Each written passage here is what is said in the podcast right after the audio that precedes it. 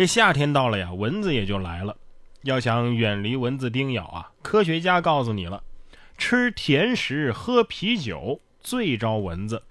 肯塔基大学昆虫学实验室研究表明，大多数蚊子呀都喜欢甜食和啤酒爱好者，其次是运动员，因为运动期间啊会释放大量的乳酸，而蚊子就会被乳酸所吸引。此外，超重的人也容易被叮咬啊，因为他们释放的二氧化碳更多，而蚊子呀可能注意不到这一点。哎呀，到了这个年纪，能在你耳边唱歌还不计较你长相，还能偶尔送你个包包的，也就只有蚊子了吧？你还嫌弃？反正上面这些啊，我是一样都不占。那我为什么会被蚊子挑中呢？啊，我为什么要成为这个 VIP？除了蚊子，暴雨啊也是夏天的标配。下面我们就来看一看最淡定的雨中曲。湖南暴雨，水没膝盖，老人还坐在水中淡定的打牌。五月二十六号，湖南麻阳下了暴雨，因为地势低洼呀，积水漫进了屋子，最深的时候达到了三十多厘米。但是几位老人十分淡定地坐在屋内打牌，听到家中东西被冲掉了，仍然不为所动。五月二十五号，湖北仙桃也迎来了暴雨，市民也是淡定的面对，打牌、买菜、搞卫生，是样样都没落。这些见过大世面的人就是不一样啊！不过慌也没用啊，万一别处比这地方水还深呢，是吧？所以走也没用。不过像这样的牌友啊，品格也是很棒的了啊，不挑环境，也不挑对方。说到这炎炎夏日啊，下面这杯医学奶茶你要不要了解一下？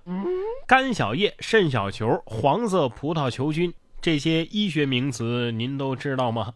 近日，南京医科大学学生就推出了一系列的医学奶茶作为复习资料。呃，负责设计的同学说呀，希望通过这种方式让大家对所学的知识更加的了解。来一杯干小叶、肾小球奶茶，哎呦！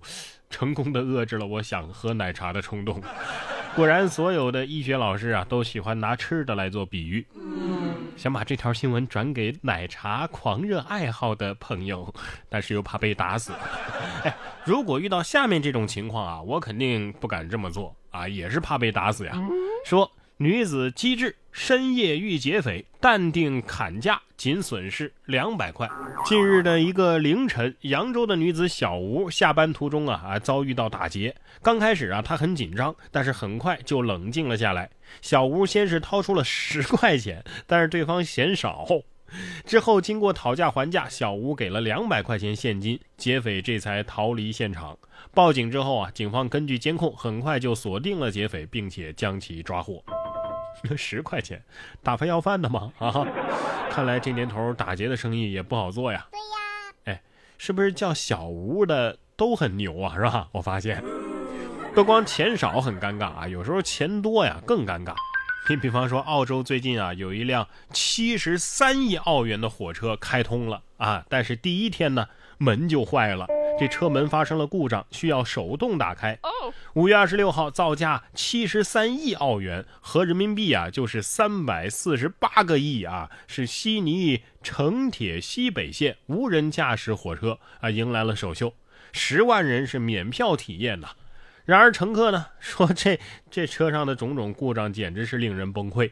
原来呀，列车的车门近三十分钟关不上，车门和站台屏蔽门对也对不齐。空调也抽风了，阿尔斯通的技术加印度制造，这这组合也是够诡异的啊！但是具体到这些故障吧，我觉得毛病不算大啊，因为澳方说这不是无人驾驶的地铁吗？无人驾驶又没说无人开门是吧？所以手动开门就手动吧啊！而且澳洲发生这样的事情也不算特别的稀奇啊。我记得之前澳洲还有什么火车的车型买来之后跟轨道对不上的，还有市中心的一条十二公里的这个轻轨啊，就修了四年啊，等等这样的事儿啊，多了去了。下面这件事儿啊就更诡异了，说电视每晚自动开机，哈哈笑。维修工说呀，不是怎么怎么换了新的，他他还笑呢？前不久，家住北京回龙观的崔先生反映啊，自家的电视每到深夜的时候就会自动开机，随后呢还会开始诡异的哈哈狂笑，白天也会播出各种不明所以的嚎叫声，还会自动换台、自动调音量，甚至换了新的电视还是一样的叫，吓到维修师傅啊网络求助。电视机可能有自己的想法是吧？赶紧把家里改成体验收费点，这样不就可以赚钱了吗？还有这个问题啊，如果走进科学解决不了的话，可以试试去找俄罗斯综艺《通灵之战》寻求一下帮助。接下来一段时间呢，广州的中小学生可能也需要求助了啊！说接下来他们的这个劳动课呀，每周要不少于一课时，初中生就要求要会煲汤了，小学生要会做一日三餐，安排全家的旅行计划，初中生要会煲汤，高中生要开公司练创业。要会理财，会通马桶。五月二十七号，广州市教育局发布了《广州市教育局关于加强中小学包括幼儿园劳动教育的指导意见》和《广州市中小学劳动教育指导纲要》，对不同年龄段的中小学生的劳动技能啊，还有劳动教育目标啊等等，都进行了明确。哎，是不是到了十八岁的时候，必须要吃一个福建人才算成年礼呢？啊？那是不是咱们四川的小学生必须要学会骑熊猫上学？内蒙古的初中生必须要骑马上学，是吧？这一片苦心呢，咱们也要理解啊。可能是为别人培养好女婿和好儿媳，以后出去相亲的时候呢，至少可以写上我会煲汤，是吧？同样是学生的作业的问题啊，做对了却被认为是错的。小学生因为作业和母亲产生了分歧，然后报了警，最后是警察叔叔证明他是对的。近日，南京的一名二年级的小学生在家里做作业，和母亲发生了分歧，母亲认为他算错了。他感觉非常委屈啊，然后就报了警。民警赶到之后啊，一边教育他：“哎呀，未成年人不要随便的乱报警。”然后一边呢帮他解题。最后发现呢，这小男孩的确啊算的是对的。呃，他的妈妈呢也立即向他道了歉。现在小学生的作业水平都这么高了吗？啊，果然警察叔叔啊都是宝藏男人，你永远都不知道他还有什么你不知道的技能，是吧？哎，这以后妈妈辅导作业。怕是有心理阴影了吧？